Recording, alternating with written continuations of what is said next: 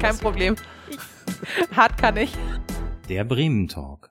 Ein Podcast der CDU Bremen Stadt.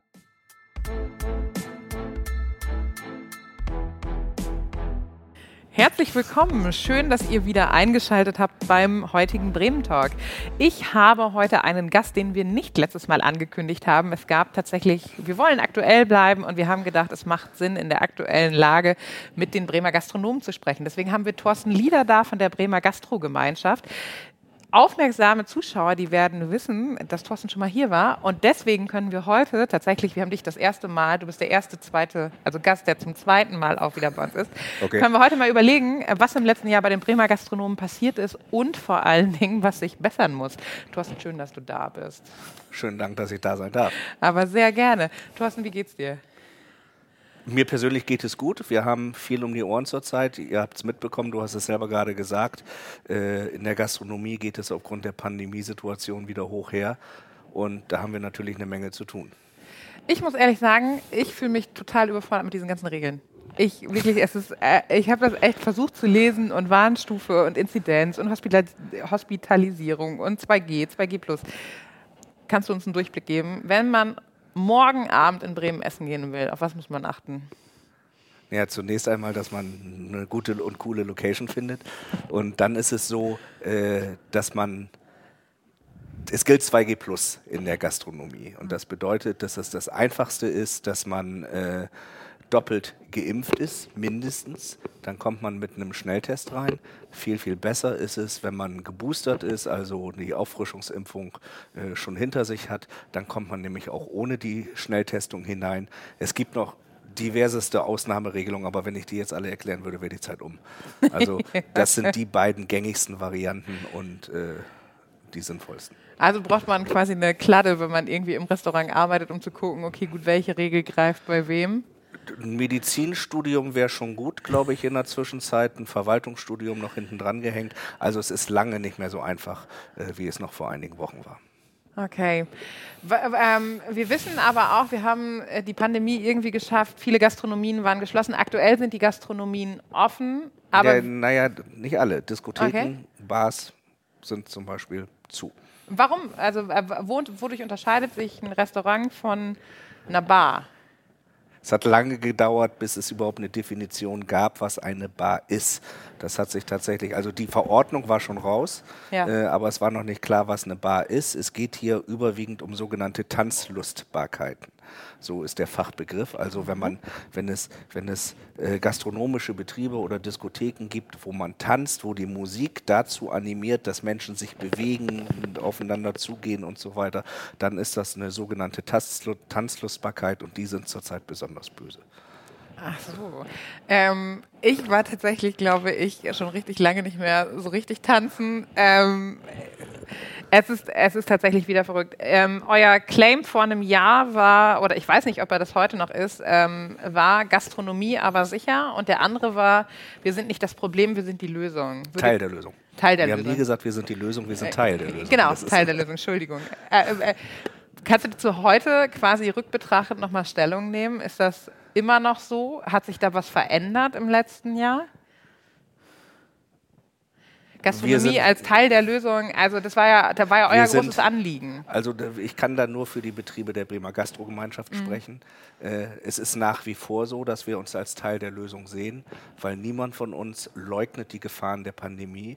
Alle tun alles, um ihre Betriebe so sicher wie möglich zu gestalten. Das ist natürlich ein Teil der Lösung in dieser Situation. Und Gastronomie aber sicher, sowohl die Kampagne als auch das Verständnis dafür bei unseren Kolleginnen und mhm. Kollegen ist nach wie vor da und äh, ist auch nach wie vor wichtig und wird von allen anerkannt. Und äh, nie war eine Gastronomie eigentlich sicherer als heute. Du hast es selber gerade gesagt, die ganzen Regeln, die beachtet werden müssen, an der Tür, wo man drauf gucken muss und so weiter. Also wir behaupten, dass unsere Läden sicher sind, ja.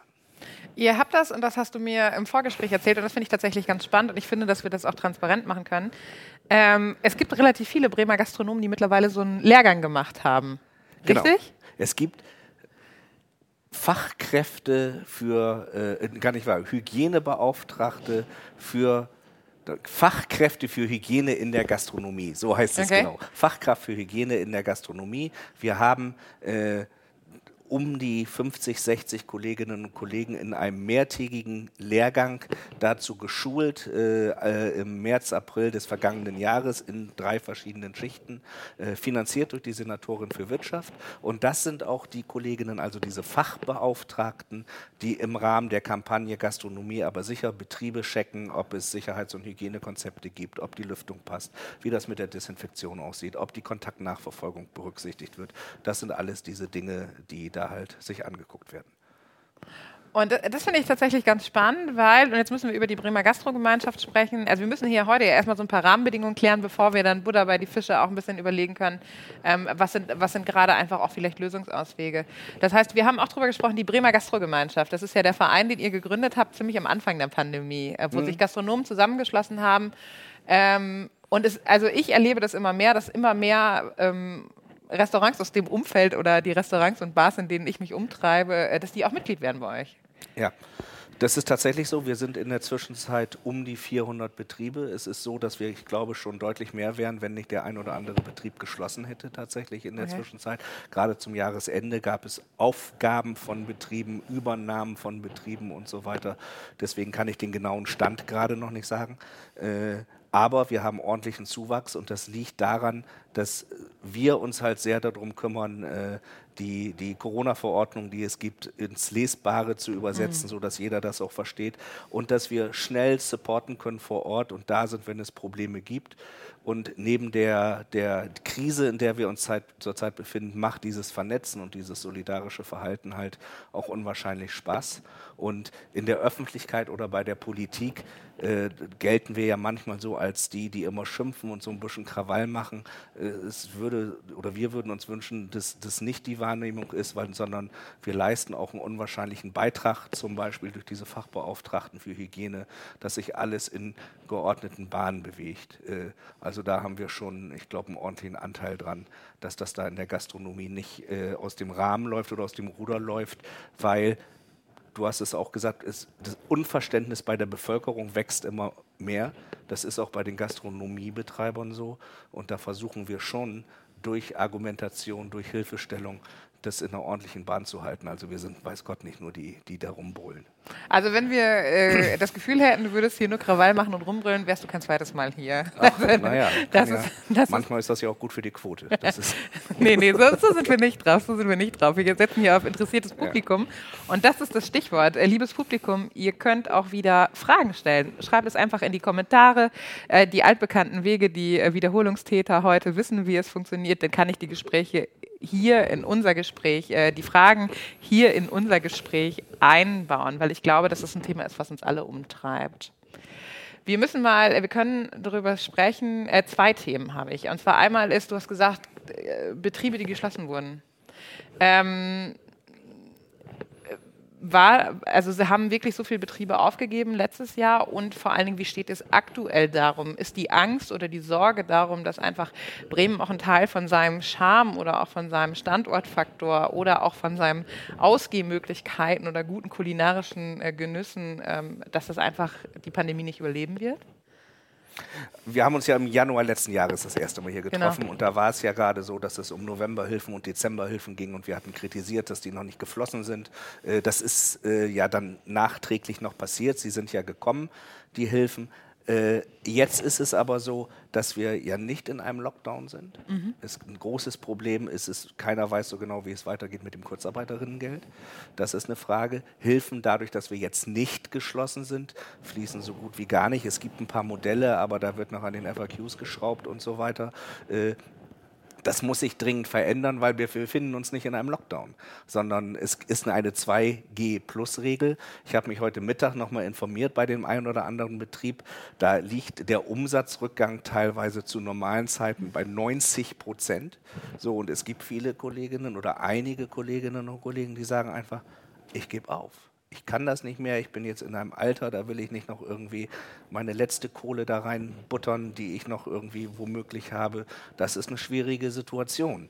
Äh, die, die jetzt existierende Bundesregierung muss ganz schnell gucken, äh, dass sie da unabhängig von Lockdown oder nicht, wenn sie Gastronomiekultur, wenn sie Veranstaltungskultur retten möchte, müssen die Hilfen schnell da wieder zusammengezurrt werden.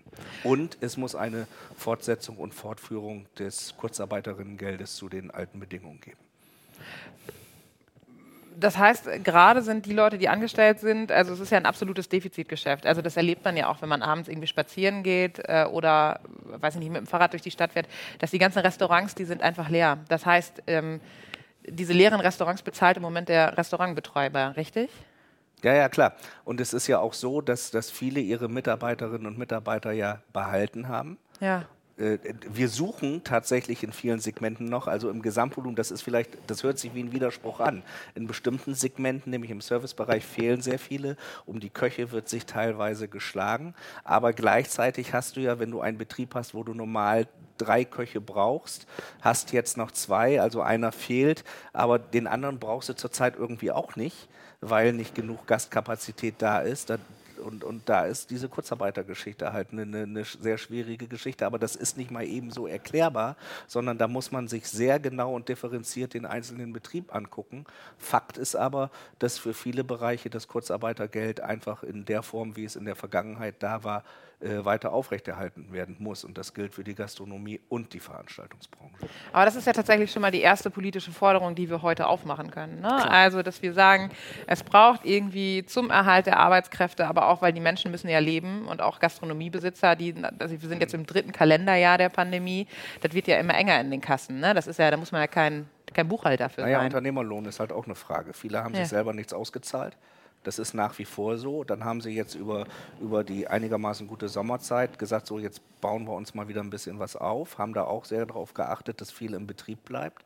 So, und jetzt kommt die nächste Situation. Kohlfahrten ist ja. so eine Situation. Es gab November- und Dezemberhilfe. Kohlfahrten sind aber Januar, Februar, März. Und die gehen jetzt in dem, ins dritte Jahr, wo sie faktisch keine, keine Umsätze machen können. So, die sind richtig in den Po gekniffen. Und auch da muss man mal differenziert hingucken oder viel differenzierter hingucken. Wo sind eigentlich die Bereiche, die wir jetzt nochmal besonders unterstützen müssen? Also ich kenne das immer so, ähm, dass äh, für, die, für die Gastronomie, dass zum Beispiel die ähm, Weihnachtszeit äh, einfach unfassbar umsatzstark war. Genau. Also das heißt, die Weihnachtsfeiern oder auch abends, man hat sich irgendwie mit jedem getroffen und irgendwie nochmal eben nett was essen gegangen. Also ja weiß man selber, also die Funde zu Weihnachten kommen nicht nur von Keksen, so, ne? Ähm, und wenn man das, wenn man das überlegt, äh, dann hatten wir echt einen schwachen Dezember und gehen jetzt einfach wieder in die traditionell schwachen Monate und die sind jetzt noch schwächer. Genau. Oder? In der Regel ist es so, dass ein gut laufender Betrieb, der viel mit Weihnachtsfeiern macht, sich da so ein bisschen Speck anfuttert ja. und dann die, die schwachen Phasen äh, damit so ein bisschen ausgleicht. Dieses Jahr gab es nichts zum Anfuttern. Und äh, von daher gab es auch nichts oder gibt es nichts zum Ausgleichen. Damit haben wir hier den, äh, nicht nur eine politische Forderung, sondern auch den ersten Aufruf, Leute, geht essen. Also schlicht, geht in euer Restaurant. Es funktioniert, wenn ihr geboostert seid und das Restaurant offen hat. Das heißt, äh, wir haben nee, hier nee, tatsächlich... Nee, nee, 2G reicht, dann müssen sie sich halt testen lassen. Genau. Auch das ist möglich und geht nicht nur essen, sondern geht auch trinken. Unsere kleinen Eckkneipen, die Kneipenkultur, da gilt es auch äh, zu überleben. Das ist auch wichtig. Also nicht nur ans Gut. Essen denken, sondern auch ans Trinken. Danke für die Ergänzung. Das heißt, wir haben hier heute nicht nur die erste politische Forderung, sondern wir haben auch tatsächlich einen Arbeitsauftrag für uns alle. Ähm, und ich persönlich, ähm, ich, ich habe es dir im Vorgespräch erzählt, ich war gestern Abend essen, das Restaurant war leer. Ich habe es total genossen, weil es war wie so eine kleine Oase in dieser wirklich komplizierten Corona-Zeit. Mhm. Haben wir aber nicht für dich gemacht. Das ist nee. schön wäre es gewesen, wenn es voll gewesen wäre. Das, das äh, da, ich vermisse das sehr. Also ich vermisse das wirklich sehr, weil ich auch ein Mensch bin, der andere Menschen mag. Deswegen okay. äh, freue ich mich wieder auf den Moment, wenn wirklich auch die, äh, die Gastronomiebetriebe voll sind. Wir sprechen ähm, darüber, das Thema Gastronomie aber sicher ist ja etwas, was euch auch als Bremer Gastrogemeinschaft umtreibt. Das heißt, mhm. ihr zertifiziert ja Restaurants, das hast du gesagt, du hast vorhin schon erzählt, dass ihr alle so Lehrgänge gemacht habt. Ähm, ich glaube, dass trotzdem viele Leute Angst davor haben, sich zum Beispiel in der Gastronomie äh, anzustecken. Wir haben eine Zuschauerfrage und das kann ich tatsächlich auch mit persönlichen Gesprächen von, von Freundinnen ergänzen. Da war zum Beispiel zum Weihnachtsmarkt die Frage, wie werden eigentlich Becher gewaschen oder wie werden Gläser gewaschen? Ist das, also kann ein Virus an dem Glas bleiben, was dann der nächste Gast bekommt? Sind das Sorgen, äh, sind das wirklich Probleme erstmal und sind das Sorgen, die irgendwie an euch herangetragen werden? Wir wissen, dass äh, es viele Ängste und Sorgen gibt. Deswegen haben wir ja diese Kampagne Gastronomie aber sicher ins Leben gerufen. Ja. Äh, wir glauben aber, und das habe ich ja eingangs auch schon gesagt, dass unsere Betriebe so maximal wie möglich sicher sind. Wir behaupten nicht, dass man sich bei uns nicht äh, infizieren kann. Das ist ja überall mhm. zurzeit der Fall. Aber zu der konkreten Becherfrage kann ich sagen, die Maßgabe ist, dass äh, ein Glas oder ein Becher mindestens bei 60 Grad äh, gespült werden soll, 60 bis 90 Grad in einer industriellen Spülmaschine oder wenn das nicht möglich ist, halt in einem Becken. Aber das geht halt in diesem Becken relativ schwierig. Deswegen ist die Vorgabe 60 Grad. Und in öffentlichen Bereichen, so auf Plätzen und Märkten und so, da ist es ja eigentlich üblich, dass dann austauscht, das geht da selten der gleiche Becher wieder raus, sondern da gibt es eine Spülstraße, da geht das erstmal rein. Da würde ich behaupten, äh, dass da alle sehr, sehr darauf achten, dass das so ist. Und äh, das steht auch in jedem anständigen Sicherheits- und Hygienekonzept so drin. Aber das ist ja schon mal eine gute Aussage. Das, äh, ja. das nimmt ja schon Ängste. Gibt es, gibt es ansonsten so Sachen, wo du sagst, aus dem, äh, was ist zum Beispiel so äh, Teil auch jedes Hygienekonzepts. Gibt es da so ein paar Sachen, die für uns als Externe wahrscheinlich offensichtlich sind, aber wo ihr sagt, das sind einfach wichtige Stellschrauben, auf die geachtet wird? Ein gutes Sicherheitshygienekonzept beinhaltet verschiedene Punkte, ist ja klar. Da geht es jetzt zurzeit darum, gibt es eine ordentliche Kontaktnachverfolgung? Mhm. Äh, wie sieht das mit Desinfektionsmitteln aus? Gibt es ein Lüftungskonzept? Also wie wird in einem geschlossenen Raum äh, gelüftet? Sind die Mitarbeiterinnen und Mitarbeiter alle unterrichtet? Gibt es äh, bei Abständen etwas zu beachten? Wo sind Mund-Nasen-Bedeckung Pflicht? Wo sind sie nicht Pflicht? All diese Punkte äh, gehören dazu und werden auch standardmäßig immer und immer wieder überprüft. Und deswegen muss ja auch ein solches Konzept verschriftlich sein und vorliegen. Es muss durch den Betreiber in Kraft gesetzt sein und von allen Mitarbeitern als zur Kenntnis genommen unterzeichnet sein. Und mehr geht halt nicht. Nee, mehr geht wirklich nicht. Ja. Das ist wirklich so. Ähm, es gab eine Frage noch aus dem Publikum, äh, wie sieht das aus mit Teststationen, zum Beispiel in so ähm, in der Nähe von so Restaurants oder so, dass man sich einfach vor dem, vor dem Laden, dass man einfach versucht, so Testzentren in die Nähe von gastronomischen Hotspots zu bekommen? Ja, es gibt ja das ein oder andere an. Testzentren. Wir würden uns aber wünschen, dass sich immer mehr Menschen tatsächlich impfen lassen, sodass sie geboostert sind. Dann ist, bedarf es ja keines Testes mehr. Aber es ist auch so, dass viele unserer Betriebe in der Lage sind, äh, Testungen vor Ort vorzunehmen. Wir haben auch da Fachbeauftragte, die sind nämlich geschult zur Abnahme von vorderen Nasenabsprichen im Rahmen von Covid-19, bla bla bla, so heißt es. Mhm. Und die sind dann halt auch geschult darin, äh, äh, Testungen vorzunehmen und dafür auch Zertifikate auszustellen, die dann 24 Stunden innerhalb des, der Stadt Bremen auch in anderen Betrieben Gültigkeit haben. Das haben wir mit dem Ordnungsamt so abgesprochen, mit der Innenbehörde so abgesprochen. Das funktioniert auch ganz gut. Gleichzeitig wissen wir, dass es an der einen oder anderen äh, Stelle Teststationen gibt, aber wir werden nun nicht beigehen und da konzentriert noch irgendetwas einrichten, weil wir halt sagen, das Beste ist, es wird ein Test mitgebracht, noch besser ist es, wenn man geboostert ist. Ja. Ja, weil also es ist ja, es, ist so, es sind so offensichtliche Sachen. Ich glaube, dass das äh, zwei unterschiedliche Paar Schuhe sind. Ne? Das eine ist, glaube ich, tatsächlich, wir müssen dafür sorgen, auch als Gesellschaft oder als politische Verantwortungsträger dafür zu sorgen, dass sowas wie Kurzarbeitergeld wieder fließt. Und auf der anderen Seite müssen wir aber auch als Gesellschaft und als Bürgerinnen und Bürger dafür sorgen, dass wir einfach essen gehen und trinken gehen. Man, und man muss, es gibt noch einen dritten Punkt. Okay. Man muss die Gastronomie nicht klein, kaputt oder gefährlich reden. So, unser okay. neuer Bundesgesundheitsminister, den ich eigentlich sehr schätze, weil er ein, ein, Fachmann ist, stellt sich in, vor drei Wochen hin und sagt, die Gastronomie ist besonders gefährlich, obwohl es da nicht einen einzigen Beleg für gibt. Das Gegenteil ist der Fall. So, immer, wenn Gastronomien geschlossen wurden, sind die Zahlen erstmal nicht gesunken, sondern es ging so weiter, äh, bis man andere Maßnahmen noch ergriffen hat. Also wir behaupten nach wie vor, wir sind nicht der Treiber der Pandemie und äh, deswegen ist meine Aufforderung ja auch so deutlich, nutzt die Gastronomie, wenn ihr feiern wollt, wenn ihr euch treffen wollt, geht in die Gastronomie. Da ist nämlich jemand vor Ort, der aufpasst, der guckt irgendwie, dass da trotzdem noch die Abstände gehalten werden, auch wenn die Menschen betrunken sind. Ja, wir sind nämlich die, die nüchtern bleiben und sozusagen alles in den Bahnen halten. Und das findet vor Ort nicht statt. Deswegen muss ich das umkehren. Wer irgendwie gut essen möchte, wer gut trinken möchte und wer sich mit dem einen oder anderen Kumpel treffen möchte, der muss das unbedingt in der Gastronomie tun. Und ich warte händeringend auf die Politikerinnen, die das endlich öffentlich auch mal sagen und das nicht immer kaputt reden. Ich unterstütze das, ich unterschreibe das, aber ich bin wahrscheinlich nicht die Tragweite, die du dir wünschen würdest für so ein Statement. Du hast es gesagt. ich habe es gesagt. Ähm, wir haben tatsächlich noch eine Publikumsfrage und zwar, das ist ja auch eine große Sorge. Ähm, Impfquote bei Mitarbeitern, schwieriges Thema. Wahrscheinlich wird wahrscheinlich auch nicht so richtig statistisch erhoben, aber ähm, kannst du da was zu sagen? Sind viele der Mitarbeiter, die dann vor Ort arbeiten, sind die geimpft, ungeimpft? Wie in anderen gesellschaftlichen Bereichen auch. Ja. Also ich würde behaupten, dass äh, ich habe da jetzt keine belegbaren Zahlen für, nee. aber nach dem, was ich so weiß in, den, in dem Austausch mit den Kolleginnen und Kollegen, äh, sind wir entweder etwas besser als der Durchschnitt oder wir liegen zumindest gut im Schnitt. Äh, es gibt keine Ausreißer, dass man nun sagt, in der Gastronomie lassen sich besonders viele Leute nicht impfen. Das ja. ist sicherlich nicht der Fall. Aber wir haben das auch nicht erhoben. Wir achten da immer sehr drauf. Mhm. Äh, wir weisen auch immer darauf hin, dass wir uns wünschen, dass unsere Mitarbeiterinnen sich impfen lassen. Und äh, wenn es kurzfristige Angebote sind, werden die bei uns auch immer geteilt und dargestellt. Schräg wird es ein bisschen, das möchte ich auch erwähnen, weil wir da eine Geschichte tatsächlich hatten. Wenn die Kontrolleure, also das Ordnungsamt, ja. kommt und kontrolliert einen 2G-Betrieb und der, der kontrolliert, ist nicht geimpft, dann finde ich das schon echt ein bisschen schräg, äh, wenn der Kontrolleur in einen 2G-Laden kommt und irgendwie äh, nur eine Testnachweisung hat. Das ist arbeitsrechtlich zulässig, das ja, weiß ich auch, ist aber trotzdem ein bisschen sonderbar. Absolut. ich glaube, darüber haben viele ja, Leute ja. geschmunzelt. Ich, ich habe es in der Zeitung, glaube ich, gelesen und ich habe nur gedacht so, okay, wirklich? Naja, das, was in der Zeitung stand, war in München. Wir hatten so einen Fall hier in Bremen. Ach so, echt? Ja, ja. Good to know.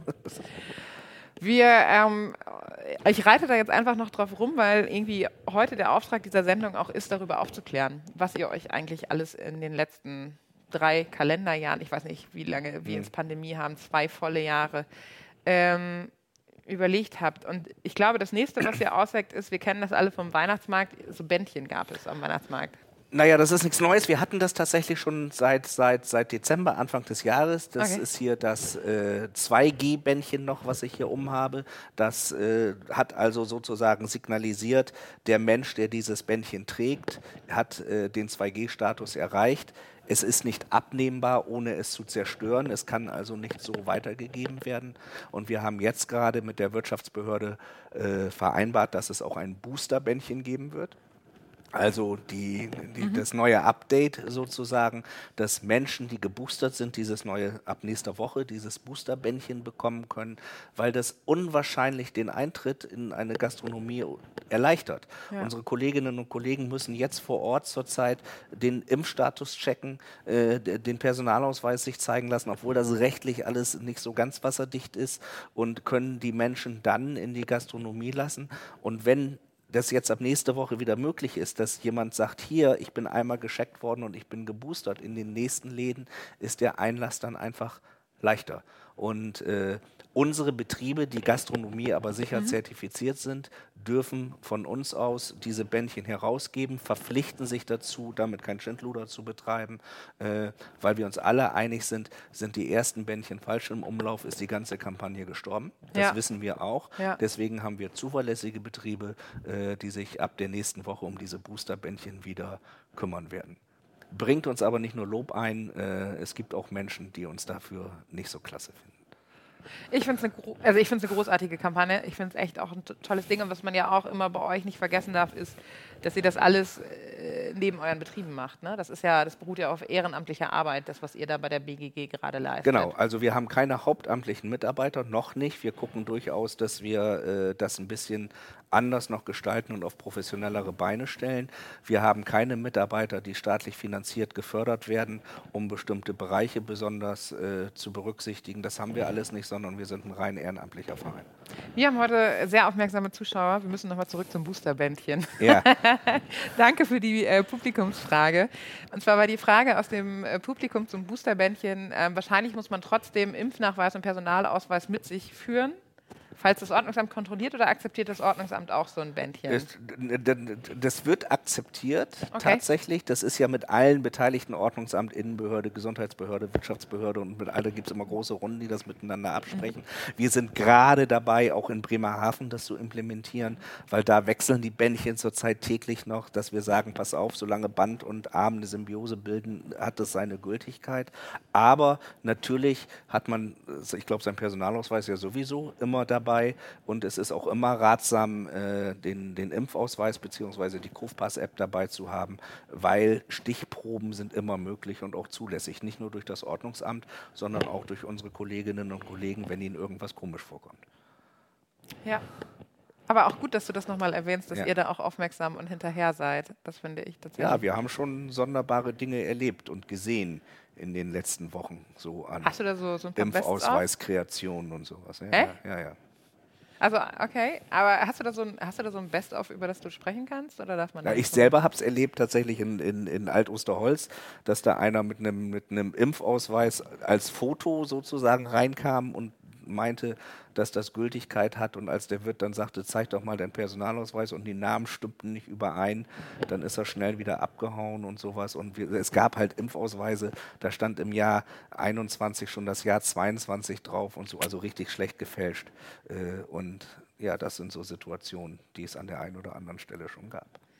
Ich kann mir das absolut immer nicht vorstellen, aber wahrscheinlich bin ich da auch äh, zu naiv oder zu äh, versuche einfach diese Pandemie irgendwie hinter mich zu bringen, dass Leute da wirklich mit so viel krimineller Energie hinterher sind. Ähm, wenn wir drüber sprechen, dann gibt es ja gerade auch, und das ist ja ein Problem, was uns irgendwie in der kurzen Zeit, in der die Gastronomie geöffnet hatte, ähm, begegnet ist. Also dass Restaurants. Wir haben noch geöffnet, auch jetzt. Ja, ja, also genau. man kann jeden Tag Gastronomie besuchen. Das ah, das habe ich falsch. Äh, Entschuldigung, ja, das, das, war ein freudscher Versprecher.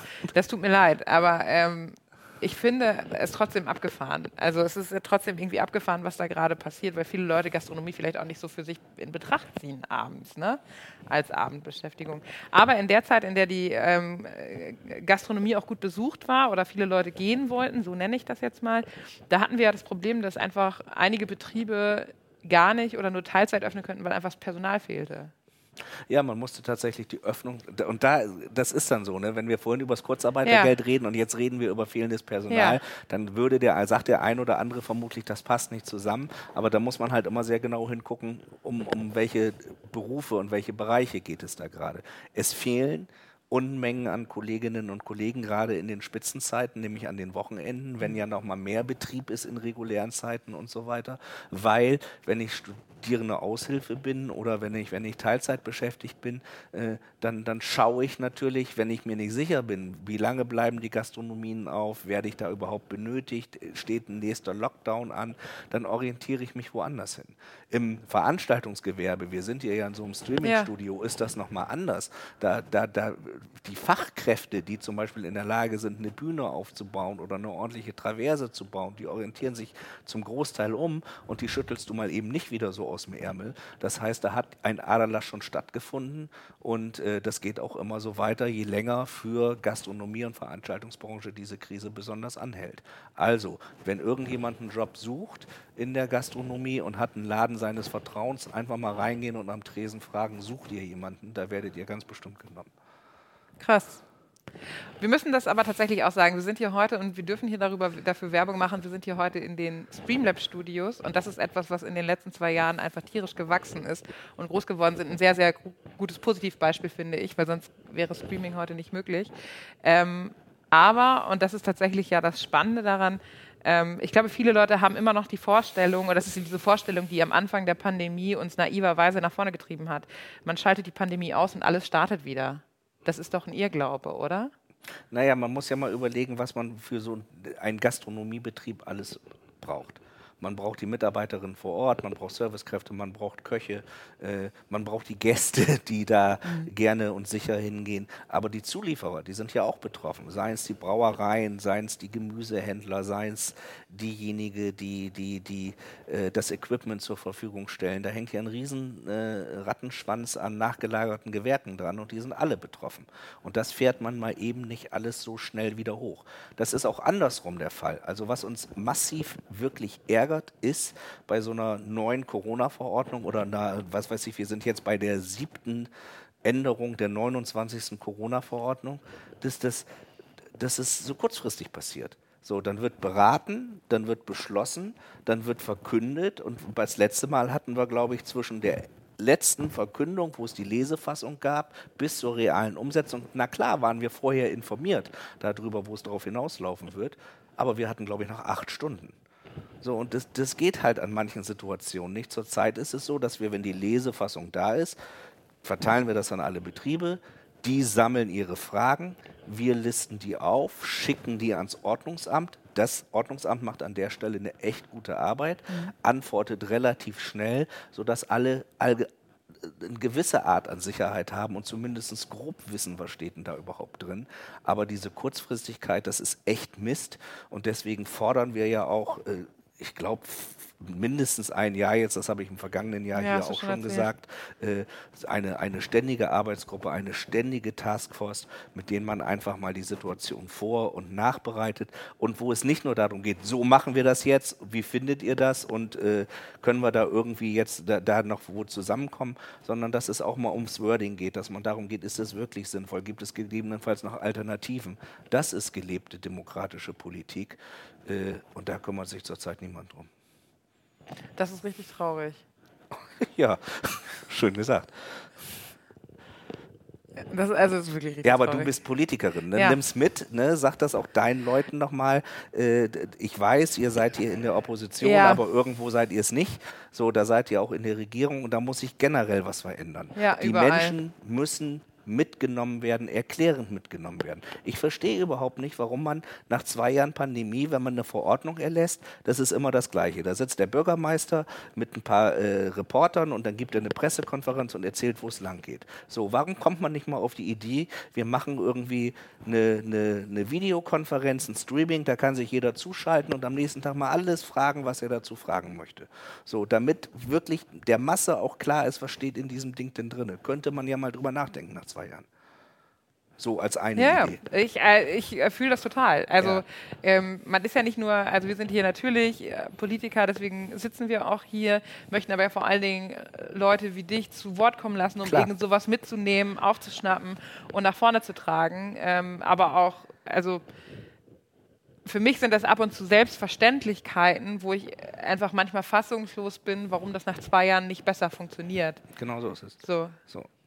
Es ist, glaube ich, zum Großteil, und das sehen wir ja an diesen, diesen, äh, da gibt es ja auch jetzt Menschen, die zurzeit auf die Straße gehen und so weiter. Und ich glaube, dass es viel auch daran liegt, dass es ein Vermittlungsproblem ist. Und daran, glaube ich, äh, sollte Politik ein bisschen mehr arbeiten. Aber das können wir ja für heute tatsächlich mal mitnehmen, einfach als Idee. Vielleicht auch, ich weiß nicht, ob jemand aus dem Rathaus heute zuschaut. Ähm, vielleicht nehmt ihr das einfach mal mit. Ja, also eher ich, nicht, ist ja eine CDU-Veranstaltung. Nee, ich glaube, wir wissen, wir wissen, dass ab und zu das Bremer Rathaus zuguckt. Das wissen wir aus guter Quelle. Ähm, das heißt, wenn hier heute jemand mitguckt, ähm, vielleicht demnächst keine Pressekonferenz, sondern vielleicht macht man wirklich ein Streaming-Event. Es wäre hier in diesen Studios möglich. Ich glaube, das kann ich versprechen, ohne mit den Betreibern gesprochen zu haben.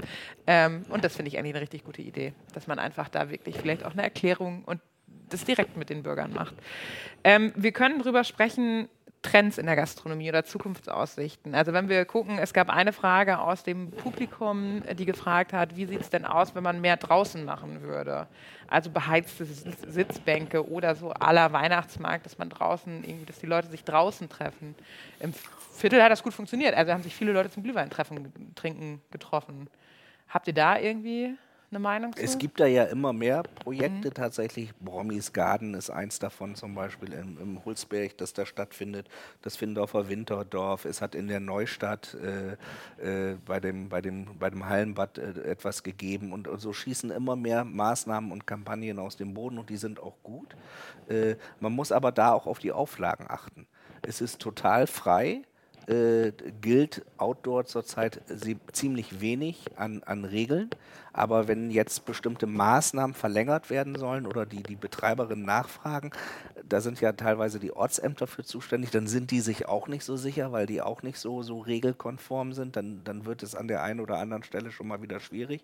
Und sobald Zelte äh, oder Abdeckungen mit in den Rahmen kommen, dann geht es schon wieder Das gilt dann auch so ein bisschen mit als Indoor-Bereich. Also da muss man sehr genau hingucken aufgrund der Verordnung, was mhm. ist sinnvoll, was ist nicht.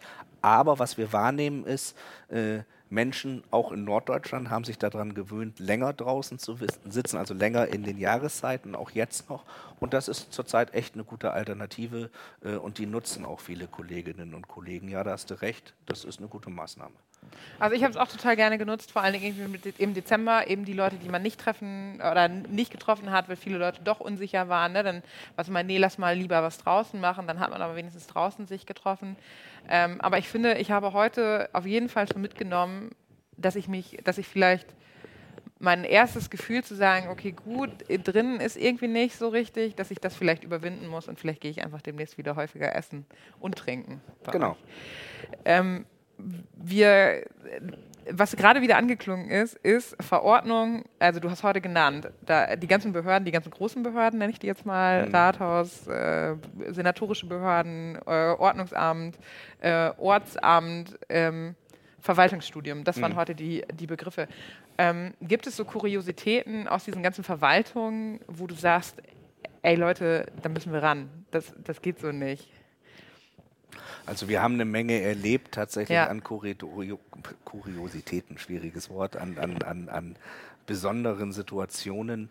Äh, das ist aber immer der Situation geschildert. Ich glaube, dass in jeder Verwaltungsbehörde, egal wo, jeder sein Bestes gibt und es ja. wäre unfair, das jetzt hier breit zu treten, ja, äh, weil da wirklich jeder das Beste gibt. Aber wenn uns etwas auffällt, dann geben wir auch immer ein, ein, eine kritische Rückmeldung sozusagen, damit äh, da Veränderungen auch vorgenommen werden können. Ich, ein Beispiel nenne ich dann vielleicht trotzdem. Äh, in Bremerhaven haben sie ja am ersten Weihnachtstag irgendwie fälschlicherweise Kneipen geschlossen, weil es da eine Fehlinterpretation der Corona-Verordnung gab.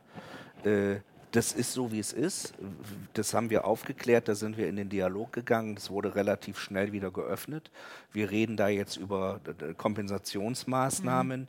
aber diese äh, das war schon schräg sozusagen die Fehlinterpretation, aber es hat sich gezeigt, dass im Dialog da auch Einsicht vorhanden war. Äh, und also wir haben zum Beispiel von der Ortspolizeibehörde ein Schreiben bekommen, wo sie gesagt haben, dass ihnen das sehr, sehr leid tut. Und äh, ich habe das Gefühl, dass wir da ganz gut zusammenarbeiten. An dieser Stelle, wenn es dann zu solchen Kuriositäten kommt äh, und wo gehobelt werden, fallen Späne. Aber da wird zumindest was getan. Und ich will da besonders für das Ordnungsamt, für die Verwaltung des Ordnungsamtes mhm. nochmal eine Lanze brechen. Die machen da einen guten Job bei den Menschen, die vor Ort kontrollieren, da ist manchmal noch Luft nach oben. Da gibt es auch viele, äh, die wirklich sich sehr, sehr bemühen, äh, aber auch manche, äh, die meinen, sie haben jetzt einen Stern an der Weste und können sich mal besonders verhalten. Das ist die absolute Minderheit, aber mein Gott, die gibt es in jedem Bereich, die gibt es sicherlich auch bei uns. Aber es ist ja von euch, das finde ich total schön, es ist ja von euch der Aufruf zum Teamplay. Also ihr möchtet ja einfach auch mitgenommen werden, ihr möchtet, ihr bringt euch auch ein, das habt ihr jetzt auch die letzten zwei Jahre bewiesen, dann ist es ja wirklich der Aufruf zu sagen, okay, gut, wir nutzen auch die äh, Gastrogemeinschaft oder auch andere Interessensverbände als ähm, als Sparringspartner vielleicht auch, um zu überlegen, okay, gut, wie, was sind eigentlich hier wirklich echt die, die Stellschrauben, an denen wir drehen müssen, damit Zahlen sinken, damit äh, weniger Weiterinfektion stattfinden kann? Ja, natürlich, wir sind Teil der Lösung. Das ja. haben wir gesagt und wir haben die Fachkräfte für Hygiene in der Gastronomie zum Beispiel ausgebildet, auch unter anderem oder diese Kampagne Gastronomie aber sicher ins Leben gerufen, weil wir natürlich sehen, dass das Gesundheitsamt, dass das Ordnungsamt, dass diese Behörden teilweise echt am Limit sind und da haben wir gesagt, auch bereitwillig. Da übernehmen wir Aufgaben mit und arbeiten so eine, leisten so eine Art Vorfeldarbeit. Das ist natürlich logisch, weil wir möchten unsere Läden wieder aufmachen und wir möchten Umsatz äh, generieren. Aber wenn wir dann in solche Situationen kommen wie jetzt, dass Lauterbach trotzdem noch immer sagt, Gastronomie ist absolut gefährlich, da geht das natürlich auch ein bisschen zurück. Dann sagt der ein oder andere Kollege, warum mache ich das hier eigentlich alles? Und das ist die Gefahr, die ich da sehe. Wir wollen Teil der Lösung sein, äh, aber dazu muss die andere Seite, will ich nicht sagen, der Kooperationspartner das auch wünschen. Ja. Wir ähm Bevor, äh, wir, machen, wir machen das mit unserer Abschlussfrage heute das erste Mal tatsächlich äh, in den Fragen, die ich moderiere, machen wir es ein bisschen anders. Und zwar müssen wir darüber sprechen, was wünscht ihr euch? Also also mal als Bremer Gastrogemeinschaft, äh, was wünscht ihr euch? Und danach frage ich dich als Thorsten, als Person. als Bremer Gastrogemeinschaft wünschen wir also wir haben uns ja mal gegründet und haben gesagt, wir müssen am Ende noch so viel Geld in der Kasse haben, dass wir uns wieder auflösen können, wenn der ganze Kram vorbei ist. Ja. Da sind wir weit drüber hinaus. Also jetzt sagen wir, wir sind gekommen, um zu bleiben. Wir möchten uns wieder auf, auf die Perspektiven für Gastronomie kon konzentrieren können. So, und nicht auf diese ganzen Regelungen und immer wieder neu und von vorne anfangen und so weiter. Da gibt es viele Dinge. Äh, wie kann man Gastronomie digitaler gestalten? Wie kann man mehr für Auszubildende tun. Ne? Es gibt äh, ganz tolle äh, Maßnahmen, überbetriebliche Maßnahmen für Auszubildende, die zurzeit völlig brach liegen. Da sind wir jetzt gerade dabei, gemeinsam auch mit den Behörden etwas zu entwickeln und so weiter. Wir, wir wollen unsere Kolleginnen und Kollegen Gastronomiebetreiber weiter qualifizieren in verschiedensten Bereichen. Das soll irgendwann mal der Kernbereich sein, um den wir uns wieder kümmern möchten als Bremer Gastrogemeinschaft. So, das ist das. Wir möchten aus dieser täglichen, aus diesem Hamsterrad der Pandemie raus, um wieder perspektivisch arbeiten zu können. So. Und ich als Thorsten würde mir wahrscheinlich das Gleiche wünschen wie du. Ich möchte wieder in ganz, ganz viele kreative, tolle professionelle und, und wirklich, es gibt ja so viele Leute, die brennen für ihren Laden. Ja. Äh, da möchte ich mich wieder darauf konzentrieren können, ohne zu gucken, machen die hier auch alles richtig, muss ich mit denen gleich nochmal reden und so weiter und so fort. Das ist ja, du hast ja zurzeit immer diesen Blick, weil du immer Sorge hast, dass da womöglich noch was in die äh, Hose geht. Ich möchte einfach auch wieder ein bisschen ruhiger in die Gastronomie können. Äh, und nicht morgens als erstes immer wieder alle Medien durchblättern, irgendwie, welche Hiobsbotschaft kommt denn jetzt als nächstes. Ja, ich glaube, ähm, ich wünsche es mir auch so sehr. Also ich, hab, ich bin 2012 nach Bremen gekommen und ein Teil der Bremer Kultur ist ja einfach auch die Gastrolandschaft. Es ist, es ist die Kultur, also auch die Veranstaltungskultur. Und ich wünsche mir, dass es, also es wird nicht wieder gleich werden. Ich glaube, die Illusion ist utopisch, aber ich möchte, dass wir uns wieder dem annähern und zwar so schnell wie möglich. Also eine Breminale auf dem Osterdeich, das ist so, ähm, wenn wir das wieder schaffen und eine Breminale wie früher irgendwie auf dem Osterdeich wieder stattfinden können, ich glaube, dann haben wir Pandemie geschafft. Naja, der Briminale ist ja eher Kultur. Wir sind ja die, wir ja. sind ja der Wirtschaftszweig der Gastronomie sozusagen. Die Kolleginnen und Kollegen, denen müssen die Ängste genommen werden. Ja. Tatsächlich. Sie müssen wieder auch bereit sein und, und, und wirklich äh, auch die Sicherheit haben, investieren zu können in neue Konzepte, in, in, in zukunftsweisende Projekte. Das ist das eine. Und das andere ist aber auch, du hast es gerade gesagt, die Kultur ja. zu erhalten. Diese kleinen Eckkneipen, das ja. sind die, die zurzeit besonders leiden. Ein-Mann-Betriebe, Zwei-Mann-Betriebe, weil die müssen die Tür gleich immer noch mitmachen. So, und diese, diese Kneipenkultur und diese, diese, das zu erhalten, das ist etwas, was, glaube ich, total wichtig ist und was Bremen auch gut tut. Ne, das sind teilweise so, so, so kleine Wohnzimmer, die sich da entwickelt haben. Und ich bin gerade vor zwei Monaten noch in, in einer Gastronomie gewesen, die 20-jähriges Jubiläum gefeiert haben. Eine, eine etwas ältere Wirtin, die da sozusagen zu diesem Stadtteil dazugehört. Und, und wie viele Menschen da hingekommen haben, mal eben Blumen abgegeben haben und so weiter. Das zeigt, das ist Teil der Gemeinschaft. Und das müssen wir unbedingt bewahren. Aber es sind ja auch soziale Orte. Also ja, ja, man, das meine ich dann. Also man trifft ja immer Leute, die man sonst nirgendwo treffen würde. Also man durch, ja. durchbricht ja irgendwie auch Blasen, so gesellschaftlich gesehen. Und, das fehlt, glaube ich, der Gesellschaft auch. Ich habe eine Geschichte, die ich weiß gar nicht, ob ich die letztes Jahr schon erzählt habe oder, oder wann sie passiert ist. Das muss im ersten, im zweiten Lockdown ja. gewesen sein. Da hatte ich einen Gastronom, der gesagt hat, du Thorsten, bei mir kommt, das war zur Sperrstunde. Und da sagte der, ich habe einen, der kommt hier jeden Abend rein und äh, dann kriegt er hier seinen Kaffee und dann pennt er bei mir am Tresen und geht morgens wieder auf die Trebe. Ja. Und jetzt muss ich den um 12 Uhr rausschmeißen, weil Sperrstunde ist. Wie soll ich ihm denen das erklären? Ja, so soziale Orte sind es. Das ja. ist so. Und da haben wir viele von. Das ist jetzt nur eine Geschichte von vielen. Äh, und das ist unbedingt äh, zu erhalten, auf jeden Fall. Total. Und ich, also ich wünsche mir und ich äh, werde das mitnehmen irgendwie und ich weiß, dass auch einige Parteikollegen heute Abend zugucken. Ich glaube, wir müssen da einfach auch noch lauter werden als politische Opposition, ähm, dass wir da einfach auch mit und für euch Bambule machen. Also ich will eins dazu noch sagen, ich versuche mich ja immer politisch neutral zu halten in solchen ja. Dingen und das weißt du auch und das ist, Absolut. das fällt mir manchmal äh, leichter und manchmal schwerer. Äh, aber eins muss ich noch mal ganz deutlich sagen, dass das vorgestern äh, Frank Imhoff, der Präsident der bremischen Bürgerschaft, der einzige Bremer Spitzenpolitiker war, der sich getraut hat, mit uns in eine Videokonferenz zu äh, gehen und sich irgendwie das Leid der Kolleginnen und Kollegen einfach mal anzuhören. Und der hat echt an die Ohren gekriegt. Äh, da sollte sich der ein oder andere in Verantwortung echt noch mal eine Scheibe von abschneiden. Wir sind bereit, da täglich in den Dialog zu gehen. Das ist ein total schönes, schönes Angebot und ich hoffe, es wird angenommen. Also wer hier auch immer heute zuguckt. Thorsten, ähm, du warst jetzt zweimal hier. In einem Jahr kommst du hoffentlich wieder. Worüber sprechen wir dann? Dann sprechen wir wahrscheinlich über die große Sause, die wir gemacht haben, als dieser ganze Schrott vorbei war. Das hoffe ich zumindest. Und ansonsten sprechen wir über zukunftsweisende gastronomische Konzepte und tolle Sachen, äh, die es in Bremen gibt äh, und die, wo es unbedingt lohnenswert ist, sie zu besuchen, weil da gibt es ganz, ganz bestimmt viele von auch in der Zukunft. Vielleicht können wir dann ja mal eine Außenwette machen. Vielleicht machen wir dann einfach mal einen, einen Stream aus einer Gastronomie. Das wäre doch Weißt du, was wir machen? Wir fahren mal den ganzen Tag durch die Stadt, fangen mit Frühstück an und hören mit Spätshoppen auf. Und das machen wir mit dem Fahrrad, damit das auch ordentlich ökologisch ist. Und dann gucken wir mal, wie weit wir kommen. Ich bin dabei. Ja. Das, ist, das haben wir alle gehört. Aber kein Tandem, ne? wir nehmen Fahrrad. Wir nehmen Fahrrad. Nee, das habe ich schon verstanden. Schön, dass ihr heute wieder dabei wart. Und ich kann euch einfach ein paar Sachen empfehlen. Haben wir gerade darüber gesprochen. Geht in gastronomische Betriebe, konsumiert dort, Essen konsumiert dort. Du hast Geburtstag nächste Woche, ne? Ich habe Sonntag Geburtstag. Ja. ja. Ich, Vielleicht guckt mein Freund ja zu und ja. dann wissen wir jetzt, was wir Samstag und Sonntag machen, weil ich liebe meinen Geburtstag. Ich werde ihn ausgiebig feiern. Ja. Wenn du es in einer Kneipe machst oder in einer Gastronomie machst, ist es nicht so ganz klar, was eine private Veranstaltung ist und was nicht. Ich habe das versucht, das seit Tagen herauszufinden. Irgendwie, ich glaube, mehr als äh, neun Personen darfst du nicht mitnehmen, dann wird es schon schwierig. Ist auch auch eine sonderbare Regelung, aber äh, das nur so als Hinweis. Sind wir bei den Kuriositäten?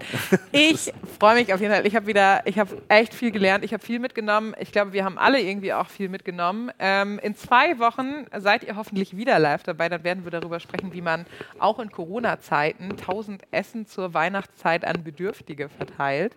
Ähm, das wird ganz spannend. Wir sprechen nämlich über dein Festmahl. Tolle Sache, ganz, ganz tolle Sache irgendwie. Und das ist unbedingt nötig, das breit zu präsentieren und darüber zu reden. Voll. Schön, dass du da warst. Ich freue mich jetzt noch mehr als sonst auf das nächste Mal, wenn wir uns wiedersehen und dann radeln wir durch die Stadt und probieren alles aus und werden live darüber berichten. Ja, es wird hart werden. Kein Problem. hart kann ich. Okay. Tschüss, auf Wiedersehen. Tschüss.